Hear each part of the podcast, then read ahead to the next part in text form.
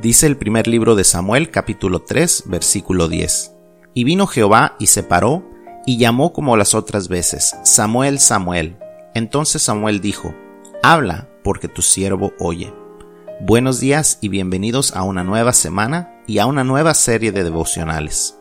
Esta semana estudiaremos el tema de cómo escuchar la voz de Dios. A muchos nos gustaría escuchar la voz de Dios, en especial cuando no sabemos qué hacer. Desafortunadamente la voz audible de Dios es algo que no es muy normal que suceda en nuestros tiempos. La buena noticia es que, a pesar de eso, sí hay maneras en que podemos escuchar la voz de Dios en nuestras vidas, pero tenemos que aprender a reconocerla y esta semana vamos a ver un poco acerca de cómo lograrlo. Lo primero que necesitamos aprender es que para escuchar la voz de Dios debemos creer que Él habla.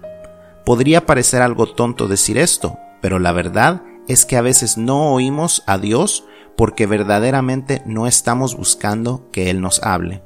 Toda esta semana vamos a estar en este tercer capítulo del primer libro de Samuel, así que te recomiendo que leas todo el capítulo. En este capítulo verás que Dios le habla tres veces antes pero como Samuel no sabía que era Dios quien hablaba, él no estaba atento a Dios y por tanto no recibió el mensaje que Dios le deseaba comunicar. Es hasta este momento, donde él dice, habla, porque tu siervo oye, que Samuel oye lo que Dios le quería decir.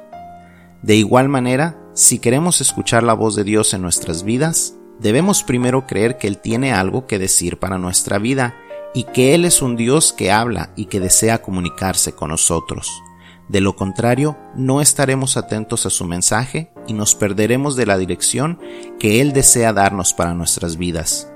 Y no escuchar a Dios traerá graves consecuencias a nuestras vidas.